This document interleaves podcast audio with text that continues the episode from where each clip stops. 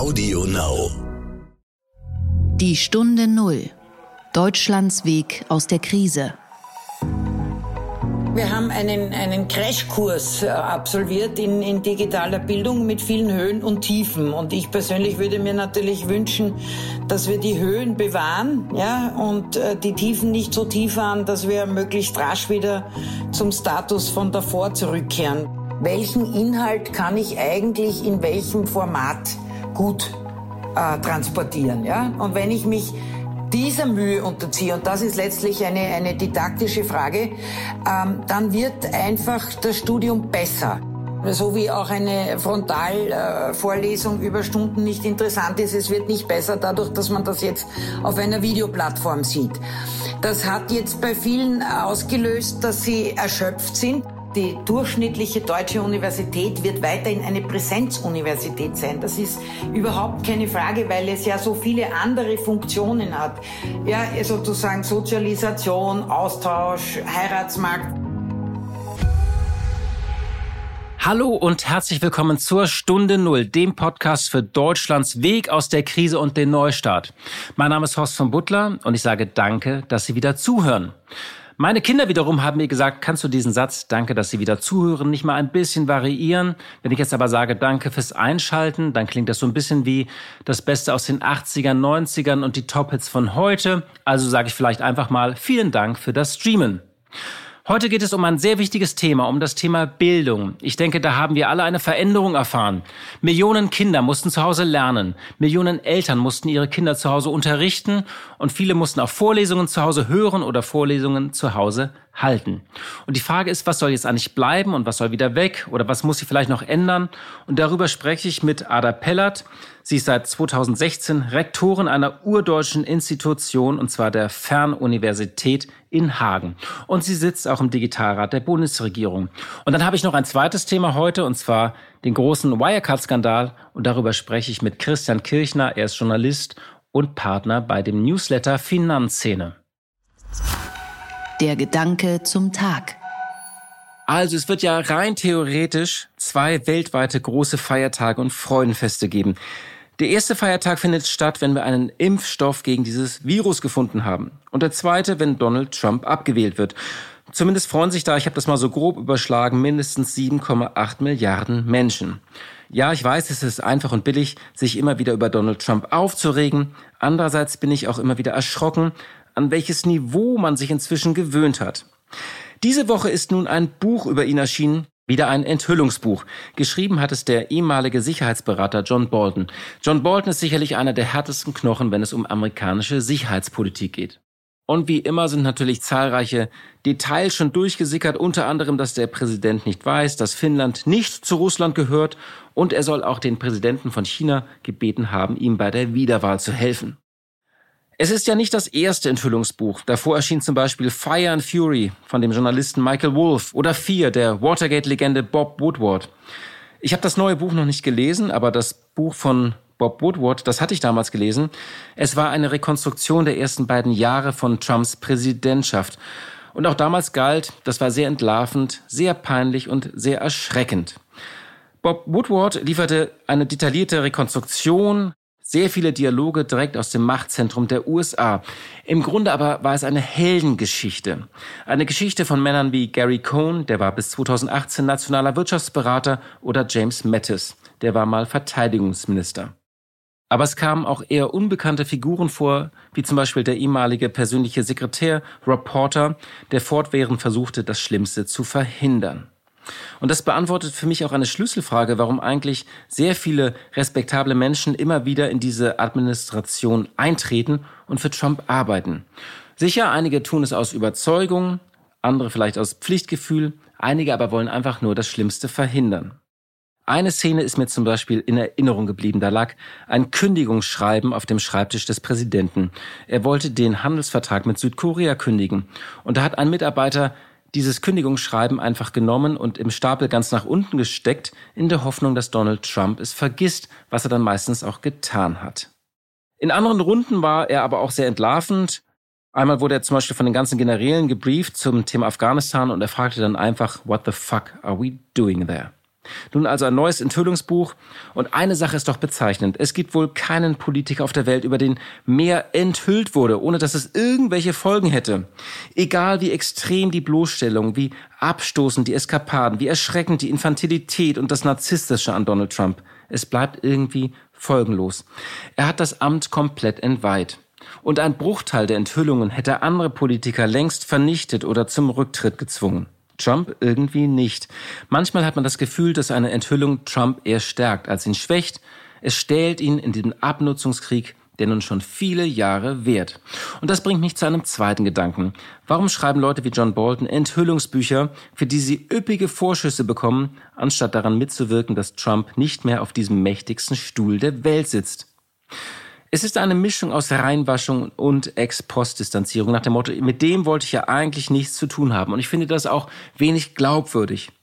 Vor vier Jahren hat Donald Trump die Republikanische Partei gekapert, er hat viele Politiker kaltgestellt und er hat diese Partei in ihrem Wesen fast vernichtet. Sie ist ein Schatten ihrer selbst. Das kann man mit keinem Enthüllungsbuch der Welt kitten, sondern nur mit einem entschlossenen Programm einer entschlossenen Wende, die eine Welt nach Trump vorbereitet. Die Stunde Null. Das Gespräch. Ja, viele Kinder haben dieser Tage ihre letzten Schultage. Einige haben noch einige Tage oder Wochen vor sich. Aber für viele Eltern fühlt sich das ungefähr gleich an. Schule ist ab und zu und viel zu wenig oder bald nicht mehr oder wieder nicht mehr. Und die großen Ferien, die sind auch ganz anders als sonst. Und an der einen Schule ist es irgendwie so und an der anderen Schule so. Die einen machen drei Stunden alle zwei Tage, die anderen zwei Stunden alle drei Tage. Es gibt kaum ein stringentes Konzept. Aber es war nicht alles schlecht. Und wir haben auch sehr viele engagierte Lehrer erlebt. Ich habe neulich mit meinen Kindern ein Spiel gespielt. Wir haben den Lehrern Noten gegeben, wie sie denn waren in dieser Zeit des Lockdowns. Und ich kann verraten, es war alles von der Note eins bis fünf dabei. Es gab tatsächlich Lehrer, die haben einfach nur einmal pro Woche oder seltener Materialien verschickt und sich ansonsten nicht viel gekümmert, auch nicht um Korrekturen und sind irgendwie von der Bildfläche verschwunden und haben sich einen schönen Tag gemacht. Andere haben jeden Tag Videobotschaften für die Kinder vorbereitet. Sie haben Chatgruppen genutzt oder mit Audionachrichten Vokabeln trainiert. Sie haben sich also wirklich etwas ausgedacht und sind kreativ geworden. Das gleiche gilt vermutlich für die Universität. Und die Frage ist nicht nur, was war gut und was war schlecht, sondern was soll bleiben und was müssen wir noch dringend lernen. Und darüber spreche ich jetzt mit Ada Pellert. Sie ist seit 2016 Rektorin der Fernuniversität in Hagen und sie sitzt auch im Digitalrat der Bundesregierung. Seit den 1990er Jahren ist sie in der international vergleichenden Bildungs- und Hochschulforschung mit Stationen in Wien, Peking, Berlin, Graz und Klagenfurt. Und sie war von 2009 bis 2015 Gründungspräsidentin der Deutschen Universität für Weiterbildung in Berlin. Einen schönen guten Tag, Frau Pellert, nach Hagen. Vorab mal eine Frage. Alle fragen sich ja so nach einigen Wochen, was bleibt eigentlich von dieser Krise? Was hat es auch verbessert? Was müssen wir vielleicht bewahren und was müssen wir noch erreichen? Ich habe so das Gefühl, beim Thema Bildung stochern wir noch ziemlich im Nebel. Trügt da mein Eindruck oder können Sie das teilen?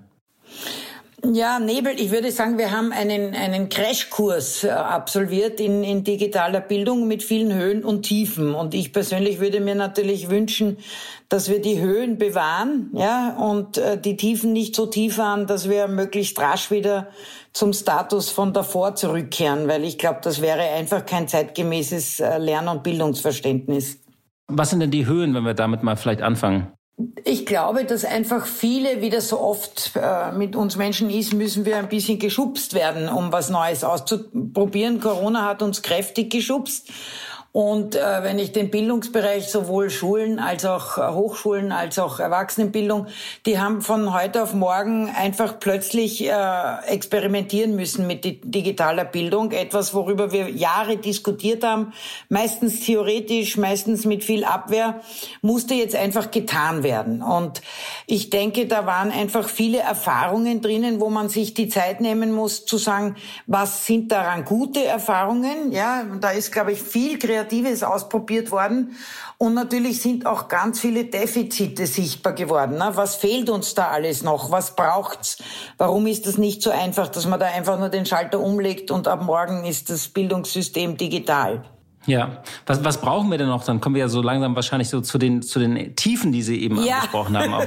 Was brauchen wir denn? Also, ich, ich, erstens einmal, äh, denke ich, ist ja überdeutlich geworden, dass sozusagen die einzelnen Lehrkräfte da ziemlich allein gelassen waren. Ja, und so haben das dann auch die Kinder, Lehre, die, die Lernenden insgesamt erlebt. Äh, du konntest das Glück haben, sehr engagierte, sehr versierte Lehrkräfte zu haben. Da hast du Tolles äh, erleben können und du konntest erleben, wie äh, viele einfach äh, nicht gewusst haben, wie sie mit der Situation umgehen, weil ihnen schlicht die Kompetenzen und die Voraussetzungen äh, gefehlt haben. Also ich würde sagen, Defizite ganz eindeutig. Wir brauchen ein, ein, ein viel entschlossenere Kompetenzentwicklung bei Lehrkräften und zwar würde ich sagen aller Bereiche des Bildungssystems, in einem viel kräftigeren und größeren Ausmaß als so dieser Einzelversuch ähm, der ambitionierte und und dann ist es natürlich, also man musste sich da so einzeln äh, durchlavieren, ja, also es ist mehr als offensichtlich geworden, dass die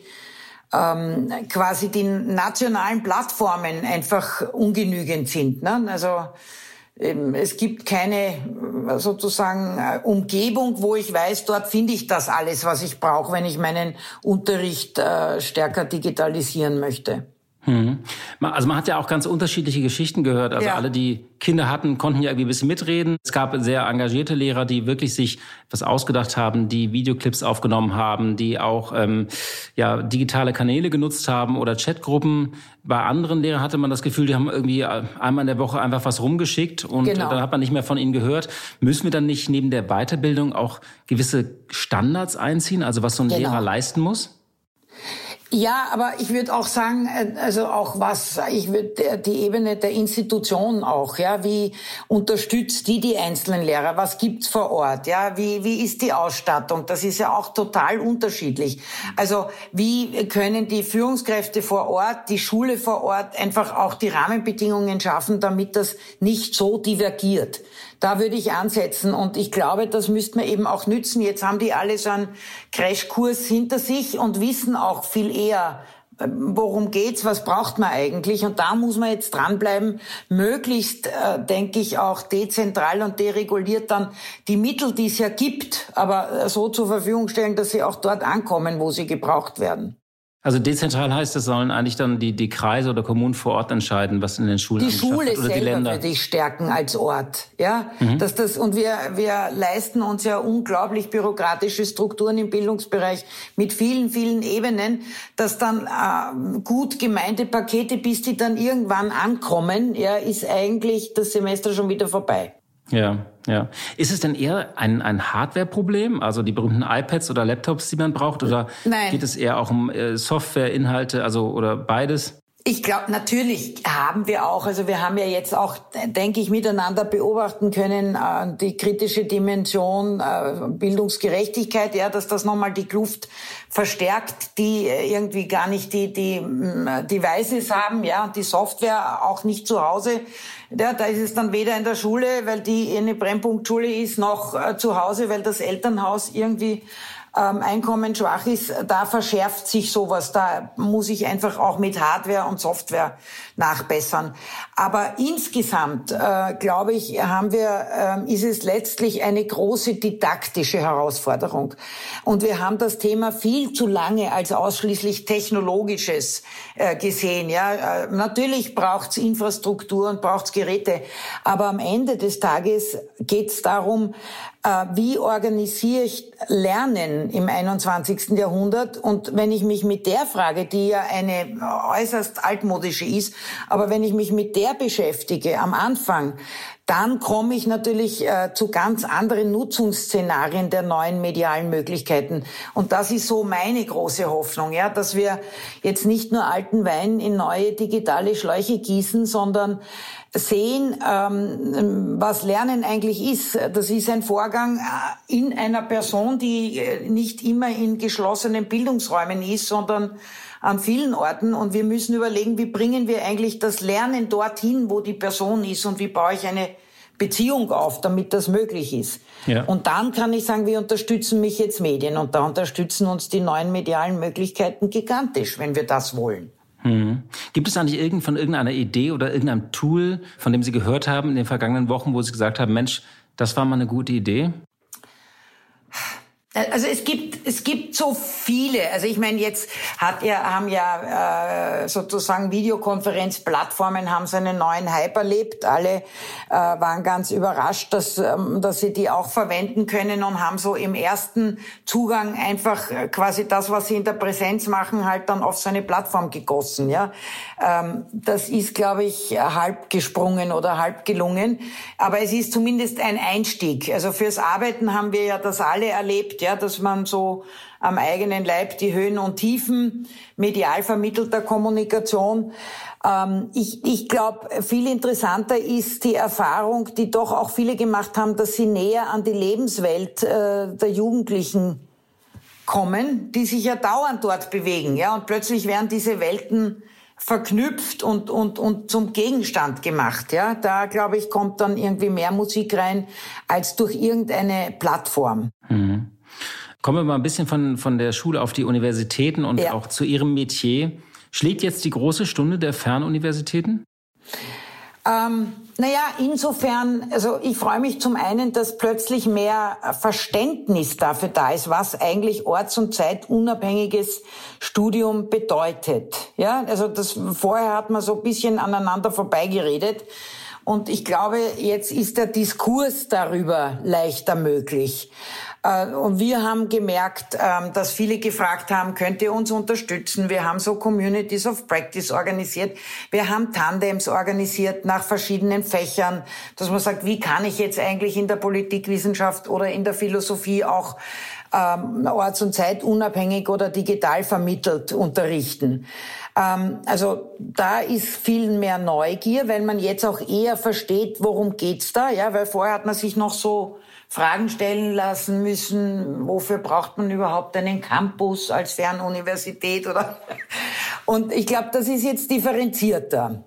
Und äh, gleichzeitig, ähm, ich persönlich, ja, ich bin ein optimistischer Mensch, ich hoffe, dass es sowas wie eine, eine Konvergenz geben wird ähm, und am Ende es um Blended Learning geht, also um eine Mischung der verschiedenen Formen. Auch wir haben äh, Regionalzentren, wo wir sehr froh sind, Präsenzen durchführen zu können.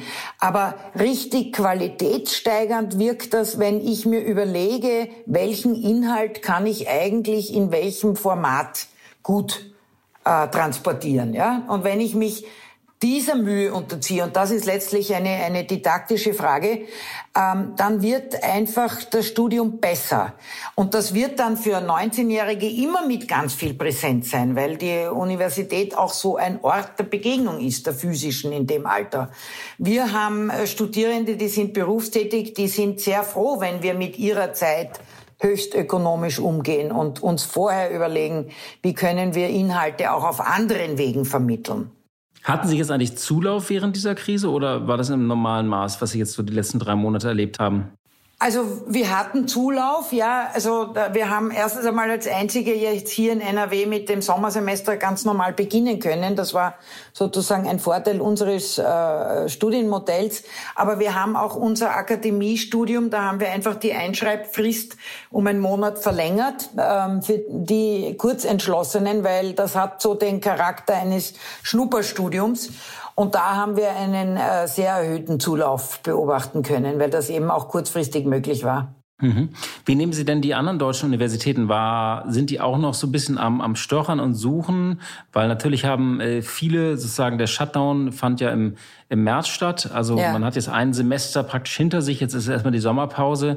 Gibt es da wirklich schon reife Konzepte oder sind die immer noch am Suchen und überlegen und äh, rätseln auch über die zweite Welle? Ja, also ich glaube, zum einen muss man wirklich mit Anerkennung sagen, also ich habe das hier bei meinen äh, Kollegen in, an den NRW-Universitäten gesehen, dass das wirklich toll war, was die in kurzer Zeit auf die Beine gestellt haben. Eigentlich ja gar nicht vorbereitet auf die äh, Situation. Ja, also das ähm, auf der anderen Seite ist natürlich vieles, was man einfach so aus der Präsenz kennt, ja, sagte ich schon, einfach umgegossen worden in mediale Formen. Das ist halt so, ähm, ja, na, mal, so wie auch eine Frontalvorlesung äh, über Stunden nicht interessant ist. Es wird nicht besser dadurch, dass man das jetzt auf einer Videoplattform sieht. Das hat jetzt bei vielen ausgelöst, dass sie erschöpft sind, ja, weil sie einfach viel Neues ausprobiert haben und aber nicht die Zeit hatten, entsprechende auch mediendidaktische Konzepte zu entwickeln. Und ich fände es total schade, wenn der Schluss daraus ist, mein Gott, wann kann die Welt wieder so sein, wie sie davor war?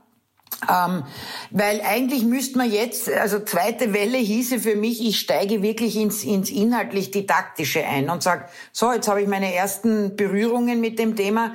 Also was müsste man da jetzt eigentlich wirklich machen? Weil Sie brauchen ein anderes Lehr-Lernmodell. Sie können nicht einfach Präsenzunterricht umgießen. Da werden alle unglücklich sein. Das ist dann ähm, meines Erachtens, äh, und da kommt dann auch viel, ich will zurück zu meiner Präsenz, weil das ist natürlich für alle Seiten unbefriedigend.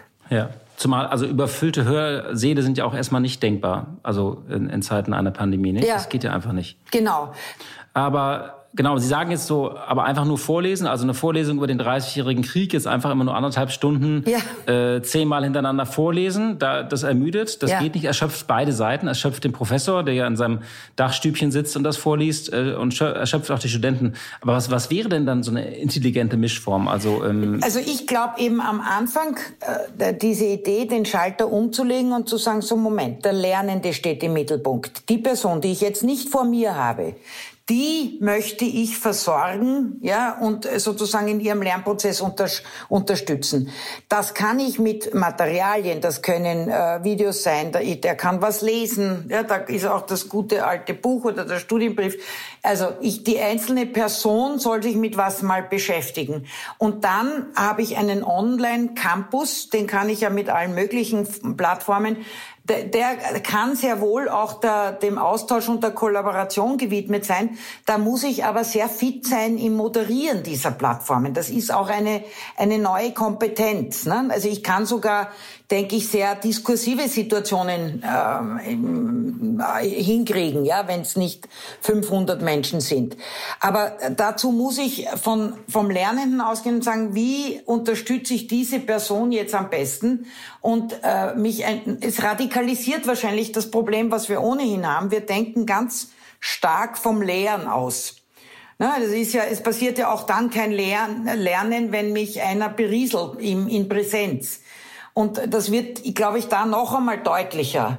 Wie, wie, und dann müssen das kleinere Einheiten sein. Dann, was mich beschäftigt, ist, dass die Rezeptionsgewohnheiten von uns allen natürlich mittlerweile auf einem Level sind, dass wir uns schwer tun, wenn wir da so ein äh, selbstproduziertes, semi-professionelle, stundenlanges Video uns anschauen sollen. Ne? Ich glaube, man muss eher überlegen, wie arrangiere ich gut vorhandenen Content und, und denkt mir wirklich, einen, eine, einen, einen guten Track und Leitfaden dadurch.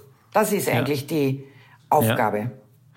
Und, und wie wichtig ist eigentlich so das Campusgefühl? Also für viele Menschen ist es ja auch so, allein das Gefühl, zum Beispiel an einem, gerade in Amerika zum Beispiel an einem gewissen Campus zu sein. Also ich spreche jetzt gar nicht nur von den Elite-Universitäten wie Harvard oder Yale, aber wissen Sie, was ich meine? Allein ja. so die, die, die Campus als Gefühl, ich bin in, in, diesen Mauern, ich bin in, der, in diesen heiligen Hallen, das ist doch schon auch wichtig fürs Lernen und für die Erfahrung, Nein, nicht? Also Ganz sicher. Und ich, ich denke, äh, die durchschnittliche deutsche Universität wird weiterhin eine Präsenzuniversität sein. Das ist überhaupt keine Frage, weil es ja so viele andere Funktionen hat. Ja, sozusagen Sozialisation, Austausch, Heiratsmarkt, was weiß ich, was man alles mit einfach 20 äh, physisch auf einem Campus sucht, ja.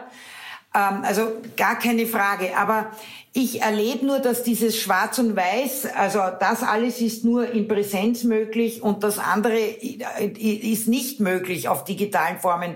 Das ist zu kurz gesprungen, weil bei guter Didaktik kann ich mir ja auch überlegen, wie bilde ich, äh, wie, wie kriege ich so eine virtuelle Vernetzung ähm, zustande, die nicht nur eine physische ist. Wir machen das ja über soziale Medien dauernd im Privaten. Und wenn ich ein berufstätiger Mensch bin und, und vielleicht schon reiferen Alters und dann nochmal studiere, so wie unsere Klientel ist, dann bin ich total froh, wenn, wenn sich die Universität gute Vernetzungsformen ausdenkt, wo ich mich sozusagen von überall dazuschalten kann, weil das besser in mein Leben passt.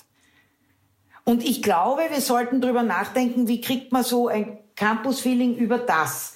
Also wir, wir glauben manchmal, alles muss in Präsenz sein und dagegen wehre ich mich. Ich glaube, es gibt vieles, das kann tatsächlich nur in Präsenz sein, aber es geht viel mehr auch in anderen Formen, aber die müssen dann gut vorbereitet, begleitet, moderiert und so weiter sein. Ne? Das heißt, Sie sind, wenn ich das so mitnehmen kann, obwohl es jetzt so ein, ein, ein Crashkurs war, ein Schock, klingen Sie eher optimistisch, dass so eine Art ähm, Revolution des Lernens jetzt aus daraus, daraus entstehen könnte? Also sagen wir so, das ist meine Hoffnung ja, als unerschütterliche Optimistin, weil ich, ich, ich auch denke, wir brauchen das. Wir brauchen das, um unser Bildungssystem zukunftsträchtiger mach, zu machen. Wir brauchen das aber auch als Gesellschaft, ja, weil die Digitalisierung ist einfach so eine enorme Herausforderung, eine, eine gesellschaftliche Transformation in einem Ausmaß, dass wir nur dann gut bewältigen werden, wenn wir auch unsere Lernprozesse darauf ausrichten.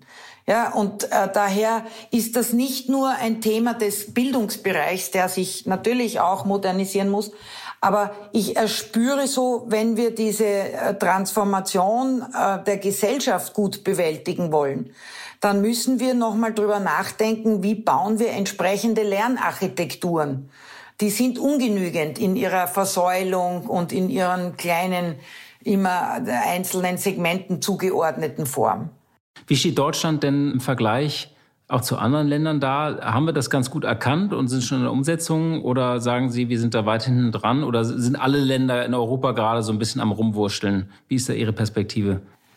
Ähm, ja, also gut, ich würde sagen, erkannt, ja, das beginnt auch noch nicht in der ganzen Radikalität. Aber in der Umsetzung äh, leisten wir uns einfach viel Kleinteiligkeit. Ja, also ich glaube, wir müssen viel mehr investieren in die Vernetzung dieser Initiativen. Wir müssen, wir dürfen uns nicht damit aufhalten, dass wir sagen, Bildung ist Ländersache.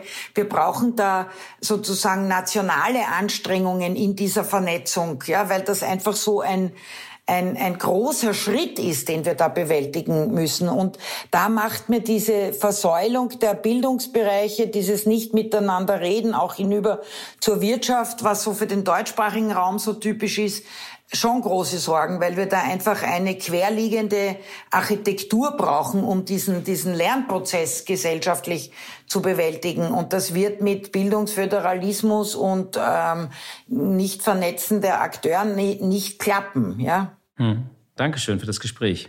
Ja, ich danke auch. Ja, alles Gute. Kurz erklärt.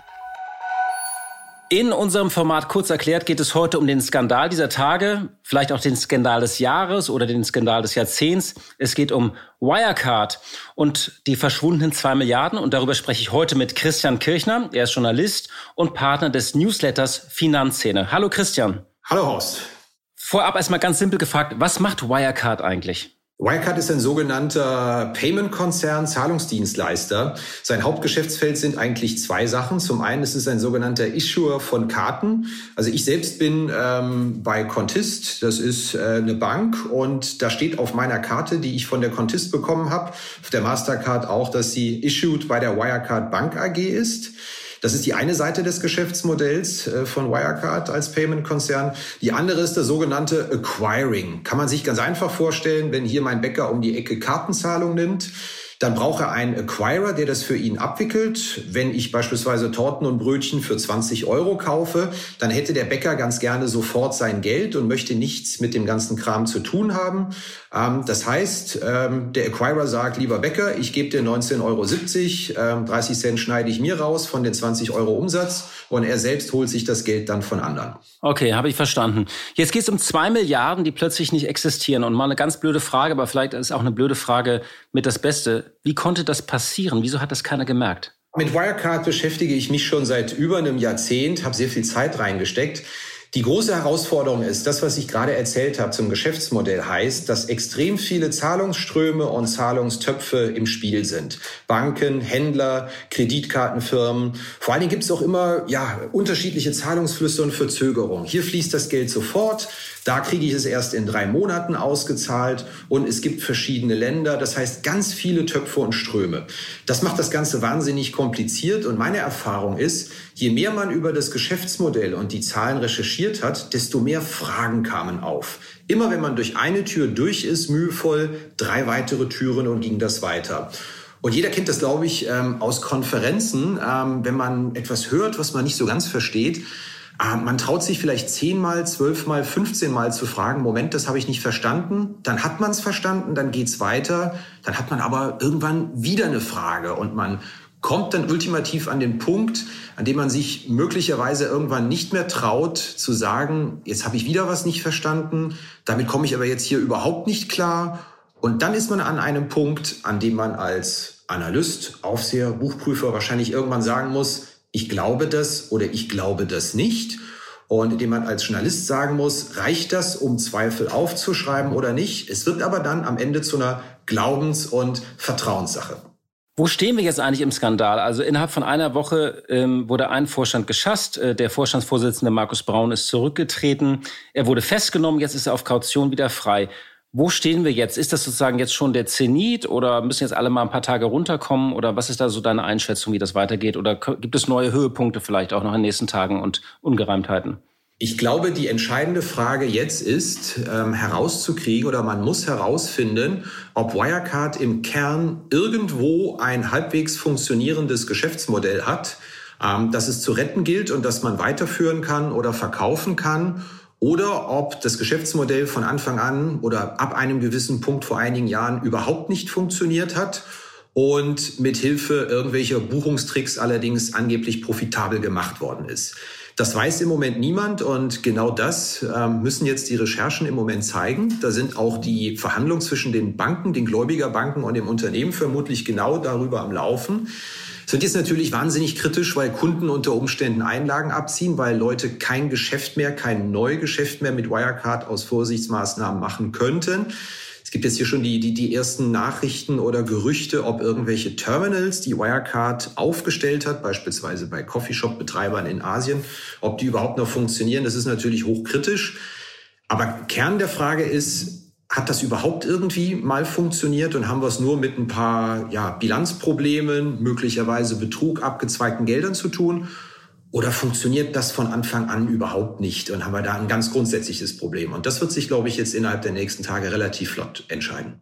Okay, und meine letzte Frage ist, es gibt ja noch einen zweiten Strang in diesem äh, Skandal, darüber hast du sehr viel geschrieben. Es gab große Wetten der deutschen, vor allem der deutschen Fondsindustrie, ein deutscher Fondsmanager auf dieses Unternehmen. Wie ist denn da jetzt so der Stand? Kommen die mit einem blauen Auge davon oder sind die einfach nur blamiert oder was könnte man da erwarten? Ich glaube, der, der Punkt ist, die, die Aktie ist ins Bodenlose gefallen, ähm, die Anleihe ist ins Bodenlose gefallen. Also ich glaube so, das Börsenthema letztendlich, äh, das, das haben wir jetzt hinter uns gelassen. Äh, die Frage, die natürlich auf der Hand liegt, ist, warum auch Investoren hier nicht die richtigen Fragen gestellt haben, ähm, warum sie ultimativ am Ende äh, auf eine ja, Glaubenssache am Ende, in Anführungszeichen kann man schon sagen, hereingefallen sind. Ich muss die ein Stück weit da in Schutz nehmen, wenn jemand größere Positionen in Wirecard genommen hat, weil wir dürfen eins nicht vergessen. Wirecard hatte immer ganz gewichtige Argumente. Wir hatten eben von, davon gesprochen, dass vieles eine, eine Glaubenssache ist. Aber Wirecard konnte immer argumentieren, hör zu, wir sind äh, auch eine Bank, wir haben die Wirecard Bank AG, äh, wir haben eine Banklizenz, wir werden von der BaFin beaufsichtigt und wir haben kritische Buchprüfer und die haben auch Testate abgezeichnet. Die BaFin wusste auch, was los war, mindestens anderthalb Jahre.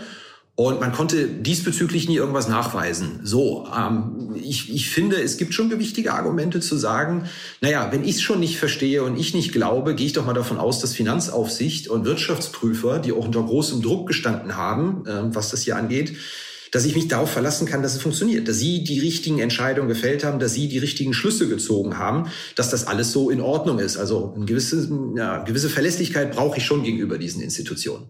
Ja, Christian, vielen Dank für deine Einschätzung. Als Lehrer nehme ich mal mit, einfach weiter hartnäckig auch zum, zur Not blöde Fragen stellen. Vielen Dank äh, und äh, alles weitere in deinem Newsletter Finanzszene. Vielen Dank.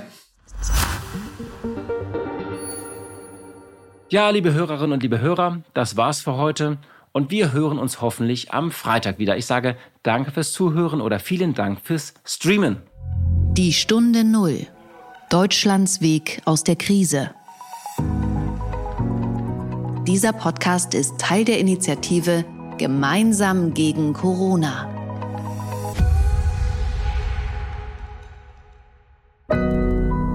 Audio Now.